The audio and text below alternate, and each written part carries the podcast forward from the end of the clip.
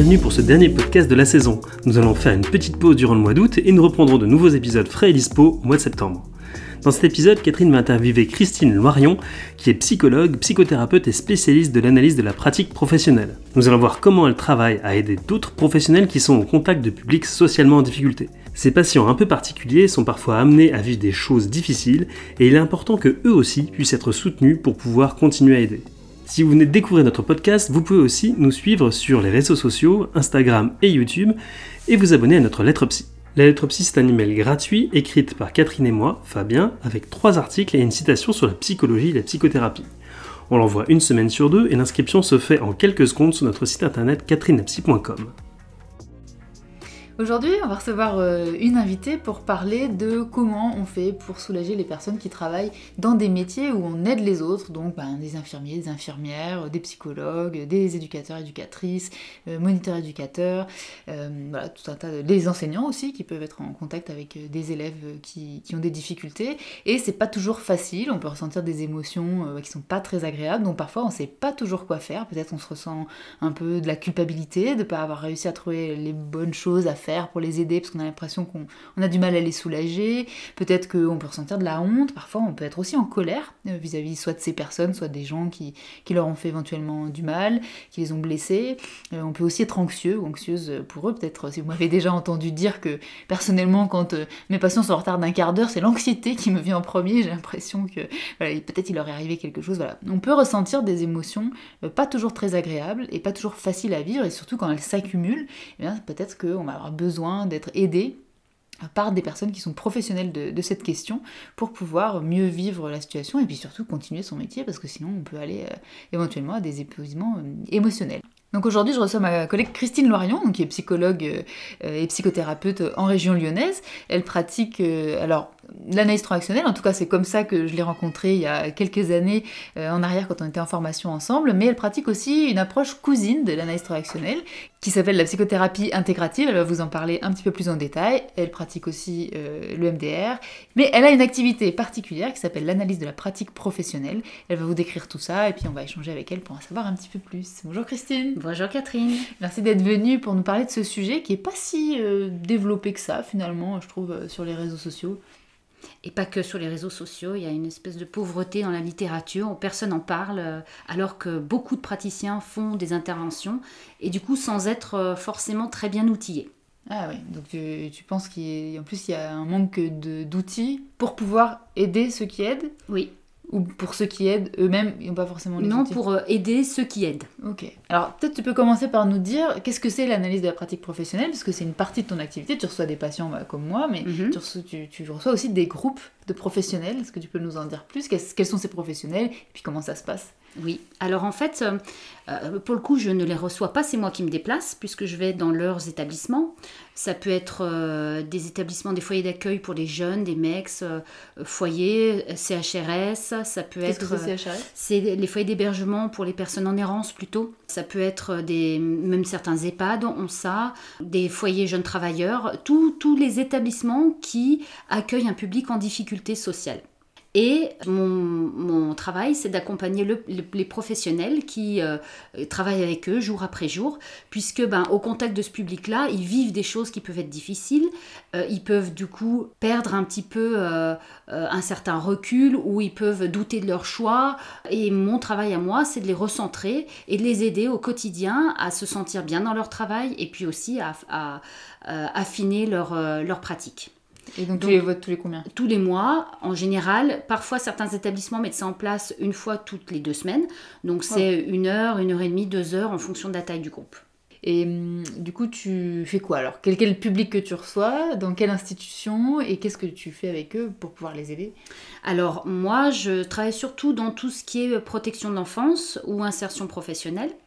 Euh, donc, je vais dans les foyers qui accueillent des jeunes placés. Et j'accompagne les éducateurs. Alors quand je dis éducateurs, c'est au sens large. Ça peut être euh, des maîtresses de maison, ça peut être euh, des veilleurs de nuit, tout, les, le professionnel qui gravite autour de ces jeunes accueillis. Et je les soutiens dans leur euh, travail éducatif. Et dans les groupes que tu as, ils sont combien? Alors ça dépend. En moyenne, le, groupe confort, c'est 4 personnes, 4-5 personnes. mais j'ai, c'est des petits groupes, mais j'ai aussi un groupe où ils sont une douzaine. Ah oui? Oui. Alors, comment tu gères ça? Eh bien, ma foi, ça dépend des groupes, mais ce groupe-là, en l'occurrence, il y a, une telle euh, volonté finalement d'avancer sur les thématiques abordées, il y a un tel appétit pour le travail qu'on fait en analyse de la pratique qu'ils sont beaucoup dans l'écoute, beaucoup dans le respect euh, de la parole des uns des autres, et ça marche plutôt bien. Est-ce que tu pourrais nous donner des exemples du type de difficultés qu'ils rencontrent, eux Qu'est-ce qu'ils ressentent euh, Qu'est-ce qui est difficile pour eux et qui font qu'ils ont besoin de venir dans ces groupes? D'ailleurs, est-ce que c'est des groupes, ils sont volontaires pour venir?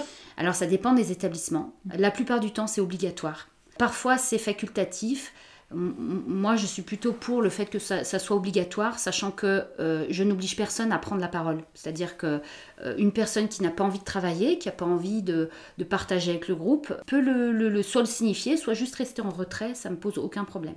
Oui, ça peut être aidant quand même pour elle. Ça peut, ce, sera de toute façon aidant. Puisque ce qui se passe dans ces groupes, c'est que chacun se rend compte qu'en fait, il n'est pas seul à vivre la difficulté qu'il est en train de vivre. Et c'est un des objectifs justement de ces rencontres-là. Et alors, du coup, tu pourrais me donner des exemples de choses Parce que tu as écrit un livre sur le sujet, oui. Euh, où tu as notamment retranscrit euh, une séance entière de groupe. Absolument. Euh, voilà, donc peut-être tu peux. alors, peut-être ça pourrait donner envie aussi aux gens mhm. de lire ta séance et puis ton bouquin. mais voilà, là, est-ce que tu peux me donner des exemples de difficultés? Qu'est-ce qu'ils rencontrent le plus souvent qui, qui leur pose des problèmes dans leur métier? Alors, le plus souvent, c'est pas pas la situation que j'ai choisie dans mon livre, mais le plus souvent, c'est la violence c'est subir la violence, c'est les insultes, c'est les coups, c'est que les, professionnels reçoivent ah de la part du public. Euh, parfois, c'est pas forcément le public lui-même, mais c'est les personnes qui gravitent autour, les familles qui peuvent être envahissantes ou qui peuvent être inaccessibles au contraire. Euh, et c'est comment les professionnels se sentent démunis et du coup développent des sentiments parfois de colère ou, euh, ou de peur vis-à-vis de, la famille ou euh, plus largement de la situation. C'est pas forcément dirigé envers des personnes. C'est parce qu'en réalité, quand ce genre de sentiments émerge, bien sûr que ça parle du public, de la famille en particulier, de ce qui se joue avec cette famille, mais ça parle aussi beaucoup bah, du professionnel et de ses propres zones aveugles et de ses propres blessures. Qu'est-ce que tu appelles les zones aveugles?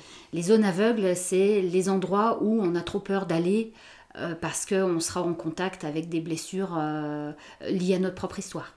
tu veux dire par exemple si euh, tu as un éducateur ou une éducatrice qui a été insulté par soit un jeune, soit par un membre de la famille, et du coup, qu'est-ce qui peut se passer pour lui qui serait en lien avec ce que tu appelles les zones aveugles? Eh ben, je vais te donner un exemple. Donc, euh, un éducateur qui, euh, euh, avec un jeune, par exemple, se fait insulter, vit de la violence, cet éducateur-là, il peut, à un moment donné, à force de répétition, revivre une situation d'humiliation qu'il a pu vivre, par exemple, pendant son enfance ou pendant sa vie. Et du coup, il n'a pas conscience qu'il est en train de revivre ce passé, donc il va réagir avec intensité, il va réagir avec... Euh, euh, que, je, cherche le mot contraire au recul, mais peut-être, je ne sais pas, euh, débordement, sans savoir qu'en réalité, il est en train inconsciemment d'essayer de régler des comptes avec les personnes qui lui ont nui durant son enfance, par exemple. Oui, donc il n'arrive pas à se dire c'est pas contre moi directement, c'est ce jeune qui souffre et donc c'est comme ça qu'il exprime. Et il peut pas prendre ce recul-là parce qu'en fait il est en contact avec. C'est ça, et il peut pas se dire là ce que ce jeune me fait vivre, ça me rappelle cet événement-là qui s'est passé dans C'est automatique, quoi. C'est pas conscient. C'est pas conscient. Et du coup, bah, y a, il peut y avoir des passages à l'acte, il peut y avoir des dépressions, il peut y avoir euh, des burn-out, tout un tas de, de, manifestations de, de, du ras-le-bol émotionnel, si je puis dire, de, ces travailleurs euh, sociaux. Et du coup, mon travail à moi, c'est d'accueillir suffisamment euh, le, le, ressenti du travailleur social face à ce jeune qui est violent, euh, pour qu'il il, cesse de lutter et qu'il accueille pleinement ce qui se cache derrière, hmm. la vraie blessure derrière, puisqu'une fois qu'il accueille la vraie blessure, alors ce qui se passe, c'est ce qu'on appelle en AT, ça décroche l'élastique, c'est-à-dire que la, la, la, situation du présent apparaît comme une, une, situation du présent, mais détachée du passé. Du coup, le travailleur social, il se dit, ah oui, euh, donc là, ce jeune-là, il me fait vivre ça parce que dans ma famille, j'ai vécu ça, bon, bah, ça m'appartient, alors je ne vais pas euh, à mon tour être violent avec ce jeune, je vais essayer de prendre les choses différemment, ça décontamine la situation. Décontaminer, hein, c'est un terme. Alors pour les personnes qui, qui font l'atelier qui est sorti dimanche dernier connaissent ce, terme parce que je l'ai expliqué, mais décontaminer, ça, veut dire qu'on n'est plus aux prises avec son passé. On pourrait dire un petit peu, bon, c'est un peu vulgarisé, c'est un peu simplifié, mais ce serait ça. Exactement, on dépollue la situation du présent pour qu'elle nous apparaisse comme quelque chose d'assez factuel, euh, assez neutre sur plan émotionnel, euh, et du coup euh, en pleine possession de ses moyens pour intervenir professionnellement et, et avec justesse, quoi. Ouais, donc finalement, quand tu fais ce travail-là, tu le fais en groupe, donc devant les autres. Oui. Ouais. Et donc c'est aussi un peu ta spécificité, c'est que c'est pas ce que font euh, toutes les, tous les psychologues qui font euh, de l'APP, enfin de l'analyse de la pratique professionnelle, où parfois on va simplement euh, accueillir ou soutenir le présent, mais toi finalement tu as une pratique spécifique qui fait que on t'a dit parfois tu es à la frontière entre le, comment dire, une sorte de supervision de groupe et la thérapie. Exactement. Parce que souvent, en analyse de la pratique, euh, les intervenants se cantonnent à, travailler sur les situations. C'est-à-dire qu'ils vont parler uniquement du jeune, de sa violence, de pourquoi il est violent, ils vont étudier son, environnement familial, avec une approche un petit peu détachée, j'ai envie de dire. Euh, alors que moi, je travaille sur le professionnel, son vécu, son contre-transfert, sur ce qu'il capte de la situation, parce qu'au fond, moi, c'est ça qui m'intéresse. C'est pas la vérité et, ce que vit le jeune, moi je ne le connais pas le jeune, mais par contre l'éducateur, lui, c'est lui qui est au contact avec le jeune. Et mon but c'est qu'il soit clairvoyant par rapport à la situation. Donc je ne vais pas hésiter en effet à aller visiter, mais alors euh, quand il y a des contenus personnels qui émergent, généralement on se contente de les pointer. Je ne vais pas questionner, je fais pas de la thérapie comme euh, en cabinet où là, euh, je, je, vais aller questionner, je vais aller faire raconter les traumatismes, les blessures. Là, je me contente, on se contente de les pointer, de dire voilà, là, il y a quelque chose qui appartient au passé et pas au présent. Et en général, ça suffit. Parfois, il arrive que quand la sécurité est suffisante dans le groupe, bah, les, professionnels aient envie d'aller plus loin. Donc ils vont expliquer, c'est parce que j'ai vécu ça. Et c'est ce qui s'est passé dans la séance que j'ai choisie dans mon livre, hmm. où la personne a vraiment fait un pont avec le passé et a choisi de, de parler davantage de son propre vécu, de ses traumatismes, euh, et où du coup, bah, ça a un bénéfice pour elle, cette personne-là, mais aussi pour tout le groupe qui du coup va être traversé par tout un tas d'émotions, de, de, qui va pouvoir faire des liens aussi avec sa propre histoire, euh, et où moi aussi je vais du coup euh, normaliser en racontant des choses de, de mon propre vécu, en disant mais oui, vous n'êtes pas tout seul à l'avoir vécu ce truc-là. Mmh. Donc tu racontes pas forcément, j'imagine, les détails de ta vie, mais tu leur montres, comme tu disais tout à l'heure, qu'ils sont pas seuls, et, ça, ça fait partie des choses qui, peuvent les aider. Oui, et parfois je raconte des choses de ma vie, pas forcément en détail, mais des, choses qui pour moi sont, euh, j'ai envie de dire, intégrées. Euh, et, je, et, je, leur parle aussi de, mes propres doutes, de mes propres peurs, de mes, et, puis, et puis aussi de certains de mes vécus. Ouais. Donc ça, c'est des choses que tu fais dans le groupe et comment, comment tu constates que ça les aide en fait? Est-ce que c'est eux qui le disent? Est-ce que tu as l'impression qu'il y a euh, physiquement une sorte d'apaisement qui se passe? Ou est-ce que simplement quand tu les revois le mois d'après, tu as l'impression que la même situation, ils l'ont gérée complètement différemment? Comment comment tu observes ça? Tout ça, tout ce que tu viens de dire, c'est-à-dire euh, en effet le, phénomène physiologique d'ailleurs qui apparaît dans la séance euh, qui est dans mon livre où la personne se sent respirer davantage on voit bien que corporellement il se passe quelque chose parce que bah, on a dénoué la situation.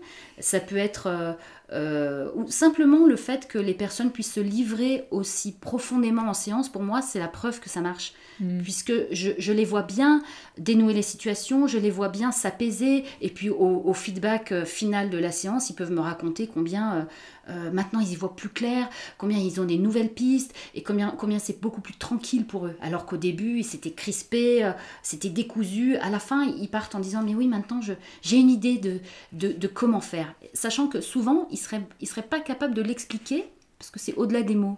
Ils ne mm. sauraient pas dire ce qu'ils ont compris, parce qu'en fait, c'est pas comprendre, c'est vraiment intégrer dans le corps. Et, du coup, sur le terrain, ils se sentent beaucoup plus libres, euh, beaucoup plus spontanés, et du coup, tout le monde en profite. Et ça fait combien de temps que tu fais ça? Ça fait 15 euh, ans. Est-ce qu'il y a des moments dont tu te rappelles vraiment qui ont été intenses pour toi, qu'ils soient agréables ou désagréables, dans ce type de pratique? Parce que j'imagine que tu aimes, si tu fais ça depuis longtemps, euh, de pouvoir les aider à se dépolluer. J'aime bien ce terme que tu as utilisé, je c'est parlant. Est-ce qu'il y a des moments euh, qui t'ont vraiment marqué, au-delà, des, j'imagine, des séances que tu as choisies euh, de, bah, pour ton livre, j'imagine que c'était une séance marquante pour toi, mais est-ce qu'il y en a d'autres moments qui te viendraient à l'esprit Oui, il y a eu des moments où vraiment on était proche de la séance de thérapie suite à des agressions notamment où euh, les personnes étaient en, état de stress post-traumatique et où euh, j'ai du coup accompagné sur ce versant-là avec le soutien du groupe et où du coup les personnes sont ressorties en ayant fait bien plus que simplement leur travail. Quoi. Hmm. Et quelle frontière justement tu fais toi avec la thérapie? Est-ce que tu en fais une ou pas? Parce qu'on disait, bah, il y a des gens qui t'ont dit que n'était pas sûr ou est-ce que si on est dans de la thérapie parfois avec toi. Est-ce que tu en fais une? C'est-à-dire que ça t'arrive de dire à certaines de ces personnes, mais je pense que là quand même il y a un suivi en thérapie à avoir mmh. en plus. Euh, ça m'arrive très souvent de ah dire, parce que justement la plupart du temps on se contente de pointer, de dire voilà là il y a un contenu personnel. Et donc j'invite les personnes à aller Donc ce que tu appelles contenu personnel, hein, c'est quand euh, la situation du présent qu'ils ont vécu dans l'institution avec euh, le jeune, parce que c'est toi tu es dans une MEX, c'est ça? Oui. Euh, vient faire écho à des vécus de leur passé. Exactement. Je précise parce que peut-être pour c'est pas clair pour.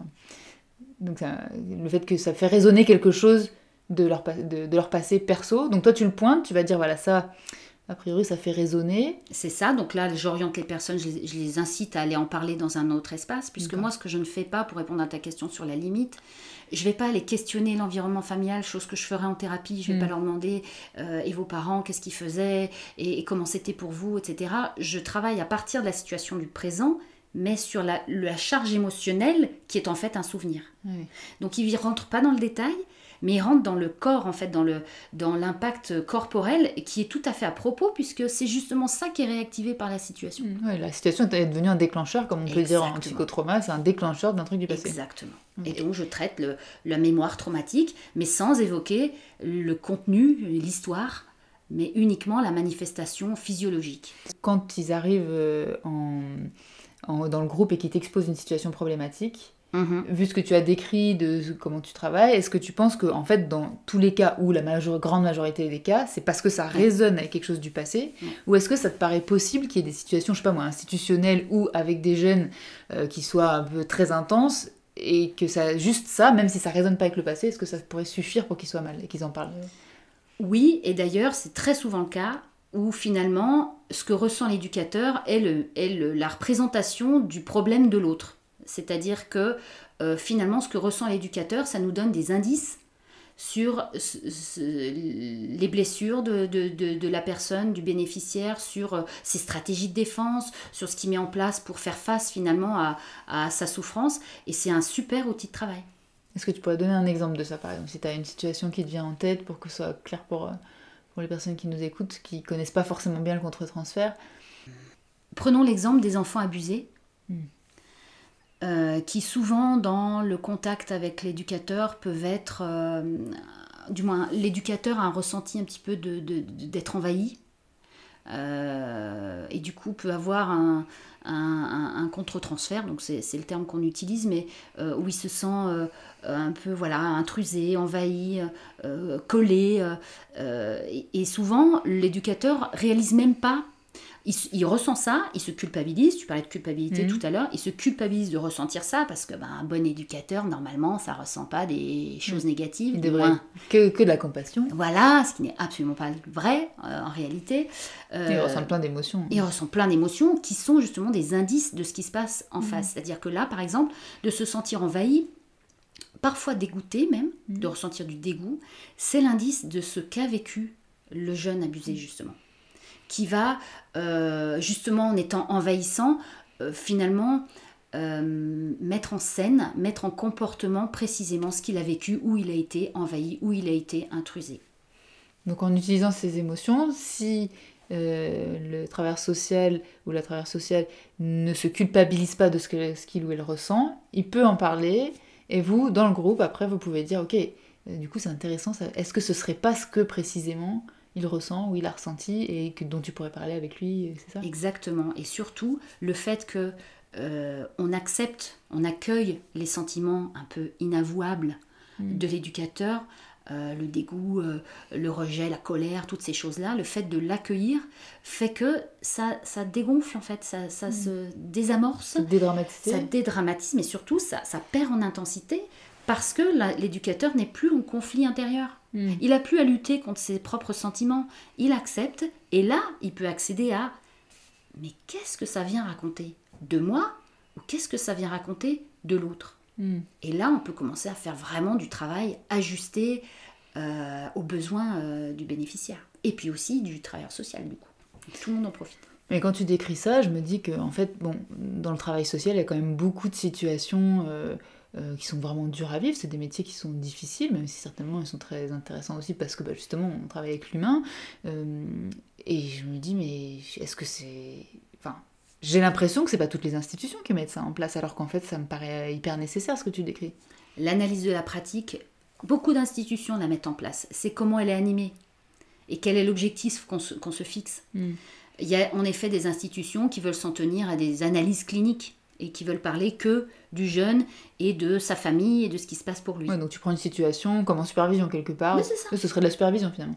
Bah, ça dépend du style de superviseur. Hmm. Après, voilà, euh, moi, mes, ma- mes supervisions euh, sont sous ce modèle-là, c'est-à-dire que euh, parfois, on glisse un peu sur des choses plus personnelles. Pour me rendre, le but étant de me rendre plus disponible pour mes patients. Tu veux dire quand toi tu prends des supervisions? Quand moi, je suis en supervision, moi, pour moi, Hmm. En tant qu'aidante. Oui, donc du coup, ça t'a inspiré pour aussi euh, travailler de cette manière-là. Absolument. Et donc, je disais en début de- d'épisode que donc, tu pratiques avec la psychothérapie intégrative donc, de Mhm. Richard Askin, qui est un, un peu issu de l'AT, mais qui a quand même des spécificités. euh, euh, Est-ce que tu peux en dire plus? Parce que c'est pas très connu. euh, et peut-être que ça peut intéresser des personnes de savoir un peu de quoi il s'agit. Parce que c'est. Alors, je précise parce que c'est fréquent que j'ai des personnes qui me parlent des approches psychocorporelles. Or, ben, c'en est une. Oui, c'en est une, c'est une approche psychocorporelle. Quand c'est en thérapie, c'est une, une approche aussi régressive, c'est-à-dire qui permet d'aller travailler sur l'enfant intérieur. Mhm. Euh, que dire sur la psychothérapie intégrative? Que c'est une, approche très relationnelle, ou à la fois relationnelle et à la fois qui traite du trauma? Moi, c'est ce qui vraiment m'a plu dans cette approche-là, c'est que à la fois avec le- les, questionnements et tous les outils que donne la, psychothérapie intégrative, on sait comment s'approcher du patient, comment euh, favoriser la relation thérapeutique et comment l'aider à aller regarder aux endroits traumatiques, dans, dans les blessures, dans les souvenirs, et une fois qu'ils sont plongés dans le souvenir, les prendre par la main et les aider à vivre autre chose que ce qu'ils ont vécu à l'époque, c'est-à-dire de vivre, de ne pas être seul. C'est ce qu'on va appeler parfois le reparentage finalement. C'est ça, ça peut être du reparentage, mais pas au sens athée où Oui. c'est très directif. C'est du reparentage, mais euh, émotionnel, si je Mhm. peux dire, puisque le- la psychothérapie intégrative prend en compte les dimensions euh, somatiques, donc le corps. On peut, toucher les patients à certains endroits en fonction de ce qui est en train de se passer d'une certaine manière. Euh, la dimension affective, c'est-à-dire que ça, c'est vraiment à la base de la psychothérapie intégrative, on trouve l'attachement, c'est la relation et, finalement le- l'attachement qui va se développer entre le patient et, son thérapeute. On trouve les émotions, c'est-à-dire euh, euh, ben, les émotions issues de, du corps, j'ai envie de dire, hein, parce qu'avant d'être une émotion, c'est une, une manifestation euh, neurochimique, j'ai envie de dire. On trouve aussi, on travaille aussi sur le comportement, sur comment ça se manifeste dans la vie de tous les jours, et on travaille aussi sur le fantasme, c'est-à-dire que ce qu'on imagine de ce que va faire l'autre ou, de ce qu'est la vie, euh, ça raconte là aussi une histoire très très intéressante et qui nous, et qui nous mène tout droit au trauma. Donc ça, tu t'en sers. On voit bien, je pense, en tout cas les personnes qui nous écoutent, vu que je parle souvent de psychotrauma, vu que je, alors je travaille pas avec cette approche-là, mais du coup je pense que les, gens peuvent peut-être imaginer comment on peut travailler en individuel. Mais alors du coup, là, si on revient à tes groupes d'analyse de la pratique, comment tu utilises spécifiquement cette approche, parce qu'il me semble que c'est quand même vraiment le cas, pour euh, travailler euh, avec les groupes d'analyse de la pratique sans euh, justement aller bah, faire du travail régressif. Parce que je pense que là, tu Et peux ben que je donne un exemple, alors faudrait lire, la- faudrait lire le livre évidemment, mais, mais, pour donner un exemple, quand une personne amène une difficulté, je vais lui demander, et alors quand, quand cette personne fait ça, qu'est-ce que, qu'est-ce que vous imaginez qu'il pourrait se passer de terrible? Hmm. Donc là, je travaille sur le fantasme. Quand la personne évoque la situation, que j'observe des manifestations corporelles, et, vo- et votre doigt là qui s'agite, qu'est-ce qu'il raconte? Est-ce que vous pourriez amplifier ce mouvement et sentir ce qui se passe pour vous quand vous faites ça? Ou bien ça peut être euh, Là, c'est dimension corporelle. corporelle. Donc il y a la dimension cognitive aussi, j'en ai pas parlé, mais ça c'est vraiment intellectuellement. Euh, et alors, quand il se passe ça, qu'est-ce que vous, que- quelles conclusions vous tirez? Quelles sont vos croyances par rapport à ce qui pourrait se passer, par rapport à la personne, par rapport à vous-même? Sur le plan émotionnel, c'est euh, voilà, quand il se passe ça, euh, quel est le sentiment qui vient là maintenant quand vous êtes en train d'en parler? On t'explore toutes les, toutes les dimensions, toutes les de ce dimensions. qu'on appelle le diamant en psychothérapie intégrative. Et comme ça, ça me permet d'investiguer et d'accompagner la personne à, se- euh, à- à aller à se propulser dans le trauma, dans le passé, et d'aller contacter vraiment physiologiquement la, la blessure. Ok, donc ça veut dire que quand même, il faut que les personnes euh, soient, comment dire, euh, parce que si elles n'ont jamais fait de thérapie par exemple, et que Mm. tu leur proposes ça, ça doit faire quelque chose de très intense. Alors, on, on- euh, on peut difficilement travailler comme ça au début de la vie d'un groupe. D'accord. C'est pour ça que c'est très important que ce soit les mêmes groupes et qu'il y ait, et Mm. qu'il y ait vraiment quelque chose de fixe. Euh, là, je parle de groupes que j'accompagne depuis 8 ans pour certains. Euh, dès- au bout de, de- d'un an ou deux ans, on peut, on peut peut-être commencer à avoir des prémices de ce travail-là. Mais la condition sine qua non, c'est la sécurité. Et donc la sécurité, ça veut dire d'avoir toujours les mêmes personnes, la prévisibilité, d'avoir euh, pu euh, euh, sentir que je suis moi en tant qu'intervenante euh, euh, inoffensive. Donc tout ça, ça s'installe avec le temps. Il faut du temps. oui. Donc ça veut dire que si ça change trop souvent, par exemple, les... s'ils ont été mutés, s'ils ont changé d'institution, ça peut... Et ben le groupe, euh, j'hésite entre peu, mais non en fait, le groupe régresse. C'est-à-dire qu'on ne peut plus travailler avec cette profondeur-là. On revient en arrière et on rétablit la sécurité, on travaille différemment. Moi, en tant qu'intervenante, j'interviens davantage pour, voilà, pour rassurer sur qui je suis, ce que je fais. euh, et progressivement, avec le temps, je m'efface un petit peu, du moins je continue à manœuvrer, mais je laisse place davantage à ce qui se passe dans le processus de groupe. Alors si on devait un petit peu euh, bah, résumer les, les, les éléments que tu estimerais, toi, dans cette pratique que tu as, qui euh, aident, parce que voilà, notre sujet c'était comment soulager les personnes qui aident, Euh, si tu avais une sorte de petit résumé, toi t'en dirais quoi? Comment on peut faire? Alors bien sûr, bah, s'il y a de l'analyse de la pratique, j'ai envie de dire euh, bah, d'y aller, C'est ça. d'y aller, mais euh, voilà, une toi qu'est-ce que tu dirais d'autre? Je dirais que c'est d'accueillir ce qu'ils ressentent vraiment. Mm. Le- la difficulté étant de, de les amener à dire ce qu'ils ressentent vraiment. Mm. Et une fois, que, une fois que ça vient, une fois que ça émerge, d'accueillir inconditionnellement. Ouais, c'est ça, de sans jugement quoi. Voilà, sans jugement. Et ça, on a un outil en psychothérapie intégrative qui s'appelle le Keyhole, qui vraiment aide à savoir quoi faire une fois que la vérité de la personne émerge, comment on vient la valider, combien on- comment on fait pour qu'elle se sente plus seule avec tout ça. Et du coup, comment réparer. Donc si par exemple euh, les personnes qui nous écoutent bon, bah, sont pas psy euh, ou font pas d'APP, euh, l'idée ça c'est qu'elles puissent aider la personne à, re- à accueillir ce qu'elle ressent sans que ce soit jugé. Exactement, d'accueillir, déjà d'aider la personne à savoir un peu mieux ce qu'elle ressent et d'où ça vient, et une fois que, une fois que c'est apparu, de vraiment être présent pour elle. Ouais. Donc c'est là que ça peut être euh, difficile et que ça peut être important que ce soit notre métier de faire. Exactement. Est-ce qu'il y a des choses que tu as envie de mettre en place de différentes ou est-ce que là tu dirais que t'as, en 15 ans, voilà, tu as vraiment trouvé la manière dont tu aimes travailler et, finalement tu vas continuer de cette manière-là? Non, je crois que j'ai vraiment trouvé la façon dont j'aime travailler. Euh, je le vois dans mon ressenti à moi où je m'amuse à animer l'analyse de la pratique. Souvent, j'entends des intervenants me dire qu'ils s'ennuient au bout de quelques années parce qu'ils ont d'autres façons de travailler, plus protocolaires par exemple, plus cognitives, alors que moi, dans ma pratique, je, je, je vis des choses euh, très intenses avec, euh, avec euh, les éducateurs que j'accompagne. Donc non, je changerai rien sur, sur le, le- le- le- la technique, mais par contre maintenant mon envie c'est de transmettre. C'est pour ça que j'ai écrit le livre et c'est Mm. pour ça que j'envisage aussi de créer un cursus de formation pour les intervenants, pour, que, pour voilà, que cette approche-là se développe, sachant que c'est à- tout ça fait suite à des interpellations de la part des éducateurs qui m'ont dit mais pourquoi pourquoi il y a pourquoi vous il y a que vous qui faites comme ça? Pourquoi Mm. les autres font pas comme vous? Et j'ai pu leur répondre que rien. parce ben, et puis parce qu'ils savent pas qu'on peut travailler comme ça Parce que, mais toi, en même temps, en psychologie intégrative, t'as pas été formé à l'APP. C'est toi qui as pris la psychothérapie intégrative à laquelle tu as été formé plutôt pour l'individuel ou le, la groupe de thérapie, et tu l'as euh, exporté dans l'APP finalement. Donc, tout à euh, fait donc t'as fait un, tu fais un truc novateur. Apparemment. Il semblerait. Il semblerait. Donc toi, pour l'instant, tu travailles dans une MEX. Ça a toujours été comme ça depuis 15 ans? Euh, j'ai toujours travaillé dans plutôt la protection de l'enfance et l'insertion professionnelle. J'ai peu travaillé dans le, la sphère médicale ou l'enseignement, mais, mais ou même la petite enfance hein, en crèche, euh, mais c'est tout à fait applicable et, et pour les gens, les, collègues qui sont dans ces milieux-là euh, et qui connaissent mon travail, ils disent bien que dès lors que les groupes sont récurrents, et, et, quand même que l'accompagnement s'étale sur une durée suffisamment longue, c'est tout à fait possible de travailler de cette manière-là. Bah, en tout cas, moi, je trouve que enfin, finalement, c'est primordial, je trouve, d'avoir de l'APP dès qu'on est avec des personnes qui souffrent et que c'est le travail tous les jours. Et malheureusement, euh, alors tu dis qu'en mec, a priori, ça a l'air d'être quand même bien, installé.